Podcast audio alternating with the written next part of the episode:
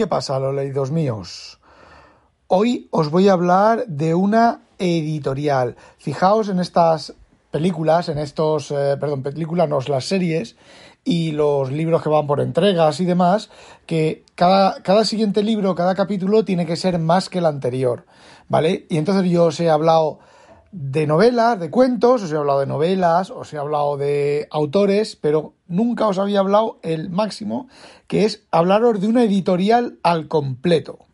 Hoy os voy a hablar de la editorial Cerbero, que es una editorial de estas nacidas, pues no sé cómo nació esta editorial, pero tiene pinta de ser una editorial pequeñita, aprovechando eh, nichos de, que las editoriales grandes pues no quieren o no publican lo suficiente y bueno, pues así como resumen, me gusta mucho esta editorial. Eh, compré cuatro libros y menos uno, los cuatro, me han, los tres me han gustado mucho. Y bueno, la editorial tiene hasta el nombre bien puesto, porque se llama Cerbero, Cancerbero, que era el perro que estaba a las puertas del Hades, y la editorial tiene realmente eh, cuatro cabezas, no recuerdo cuántas cabezas tenía el Cancerbero, se llama Can Cerbero, el perro Cerbero, ¿vale? Entonces, si lo veis, lo veis, lo escucháis o lo leéis como Can Cerbero, no, es Can Cerbero, separado. Y la editorial es Cerbero, ¿vale? Bueno, pues tiene diferentes cabezas. Está, los nichos que está aprovechando son la fantasía, la ciencia ficción, el terror y la literatura juvenil. Y aunque se especializa en esos géneros, por ejemplo, uno de los libros que he leído, pues es literatura juvenil y eh, terror. Y bueno, son libros que no son muy grandes, son libros de entre pues, 170, 150 páginas y 250 páginas. Son, el tamaño es muy pequeñito, es menos que una cuartilla. Y lo bueno que tiene es que la edición en papel vale 5 euros. Cobran 5 euros de cada libro. Creo que los gastos de envío son gratuitos, no me hagáis caso. Pero, eh, bueno, pedirlos a Holanda, pues me ha salido los gastos de envío casi como 3 libros. Las portadas son muy chulas, es de cartón, son de cartón, el lomo es pegado y el papel es de una muy buena calidad o a simple vista es un papel cremoso, bastante grueso. Y bueno, la fuente, la fuente es una fuente que a mí me gusta, la tipografía me gusta un montón esta tipografía, que es una fuente parecida a la PT, a la fuente open source PT, que me gusta muchísimo. Yo de hecho algunos PDFs me los, me los genero con, con esta fuente o con eh, una fuente que me pasó alguien, no recuerdo quién es, F. Carlson 30 ITC, que bueno, me gusta mucho, es una fuente muy parecida a los manuscritos antiguos, manuscritos antiguos no, a las impresiones antiguas, así como como con goterones y, bueno, lo he contado, creo que ya lo he contado en algún otro episodio, como con goterones y bueno, pues eh, tenía algunos caracteres que faltaban, como los puntos suspensivos, no poner tres puntos, sino los puntos suspensivos, para los que sepáis tipografía, es un carácter que son tres puntitos muy juntos. Y el mayor que y el menor que y alguna otra cosa que faltaban y bueno, los creé yo a mano con un editor de fuentes. Bueno, pues he dicho que los libros eh, valen 5 euros cada libro, pues las ediciones digitales no llega a los 2 euros lo que vale cada libro. Parece ser que la editorial primero saca la versión en papel, solo en papel, y al cabo de unos meses, no mucho, porque me parece que creo que sacan cuatro libros cada mes y los libros anteriores ya los pasan a edición digital, que son normalmente menos de 2 euros, 1,9 o 1,8 euros. Así que por Dios, si veis un libro que os guste, comprad la edición digital porque son menos de 2 euros, ¿vale? No me pirateéis esto. Y bueno, os voy a contar los cuatro, por encima, los cuatro libros que, que he leído, pero seguro que voy a leer muchos más de esta gente porque son novelas que se leen en una tarde. De hecho, hoy me he leído dos y ayer me leí otras dos. Y se leen en una tarde, es novela corta, están muy bien. Creo que ponía 14.000 y 38.000 palabras aceptan manuscritos, tiene una parte de la web que aceptan manuscritos, como enviarles manuscritos y demás. Y bueno, pues por dos euros te pegas una tarde entretenida leyendo. Me han gustado mucho, os cuento. Cartas tras el velo, de Leticia S. Murga. Esto es fantasía, pero yo lo llamo realismo, realidad mágica o realismo mágico, como se llame. Bueno, la ciudad de Vitoria se ha dividido en una parte que es la ciudad real y otra que es la ciudad en la cual hay magia y sinceramente no os voy a contar más porque el libro, este libro no vale nada. yo no sé cómo la editorial no ha encontrado, tiene errores argumentales. Ya no es que esté mal escrito, esté bien escrito, está muy bien escrito, ¿vale? A ver, no tiene falta ortografía, la edición es muy buena, la, corrección ortográfica y demás es muy buena, no, penséis, no penséis que aquí vais a encontrar libros eh, mal editados, pero lo que es el argumento, el argumento es malísimo. Hay muchísimos errores. Por ejemplo, al principio del libro no dice ni que, dice que no tienen ni electricidad ni bebidas alcohólicas, pero a lo largo del libro parece ser que el único motivo por el cual no poderse tomar un gin tonic no es el gin tonic, sino que no tienen pepinillo. Luego los personajes llevan un comunicador, ¿vale? Que es un móvil, básicamente es un móvil, en el desarrollo de la historia se lleva a cabo que se, se, explica, vamos, se determina que es un móvil, el equivalente a un móvil, y no se da la puntadita, porque en otras cosas sí que se da puntadita, ¿vale? De que es mágico, de que tal, no, es un móvil, y no se dice nada más.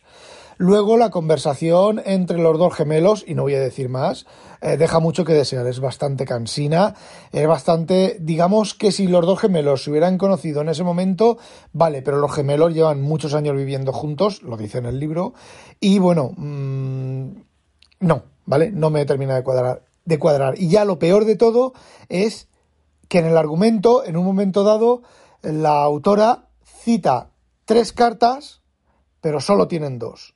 De hecho, en una escena los echan del lugar donde van a recoger una de las tres cartas. Entonces, que luego te aparezca esa carta, bueno, pues deja mucho que desear eh, el argumento. Y luego al final, bueno, algunos deus, ex machina que la verdad mm, son más que evidentes. No terminan de afear el argumento, pero bueno, están ahí. Y sí, casi al final también, automáticamente, a poco que estés al loro de lo que estás leyendo, eh, descubres quién es el asesino. Es de misterio, eh, realismo mágico mezclado con, con misterio. Bueno, la siguiente a mí me ha dejado estupefacto. Se titula El campamento y es de Rocío Remesal Ballesteros. Es juvenil y terror. Y el argumento es unos adolescentes en un campamento de verano. ¿Se ha visto algo más manido que eso para terror? Pues os digo una cosa, me ha gustado, pese al argumento manido. Luego, cuando empiezas a leer, hasta una cosa que pensaba otra vez un error en el argumento, porque ese es el segundo libro que leí, que me hizo casi dejarlo, y luego al final, las últimas páginas, te cuadra, que no es un error del argumento, ¿vale? Eh, no os voy a contar qué es para que luego lo investiguéis vosotros. Este libro es el más largo de, todo, de todos, son 250 páginas y la verdad, terror, joven, adolescentes en un campamento. Ah, y otra cosa, el argumento se repite. Es decir, se cuenta un arco argumental, se llega a un punto y se vuelve a empezar en el arco argumental. No os quiero contar nada más pues ni resulta. Mira que a mí eso, eso me da una rabia, me da una rabia que se publique una novela con, por ejemplo, el, el juego de Ender y la sombra del hegemón. Una rabia que, que, que me deja que no leo los libros, ¿vale? Pues esto está, y eso está, incluso está hasta bien. Fijaos lo que os digo. Y está muy, muy bien escrita. Ahora, yo os digo también otra cosa yo soy el protagonista de la, del libro. Estoy al lado del protagonista y en la primera aventura que tiene le suelto dos hostias porque el tío está empanado, no. Lo siguiente. Pero vamos, forma parte de la historia. Y las dos que quedan son de ciencia ficción. Bueno, después de esas dos que os he comentado, he leído eh, Gaugamela de J.G. Mesa, y bueno, como os he dicho, es ciencia ficción. Estamos en un universo post-apocalíptico que tampoco me gusta mucho ese tipo de, historias. Y bueno, empieza con la novela entera es un combate, ¿vale? Es un, unos desarrapados, entre comillas, asaltan una ciudad, roban una cosa y huyen. Y son, bueno, todo el argumento se lleva a cabo durante la huida y los combates que tienen mientras están huyendo. El libro forma parte de una serie del autor, por lo menos creo que esta editorial le ha publicado otro más, otro anteriormente.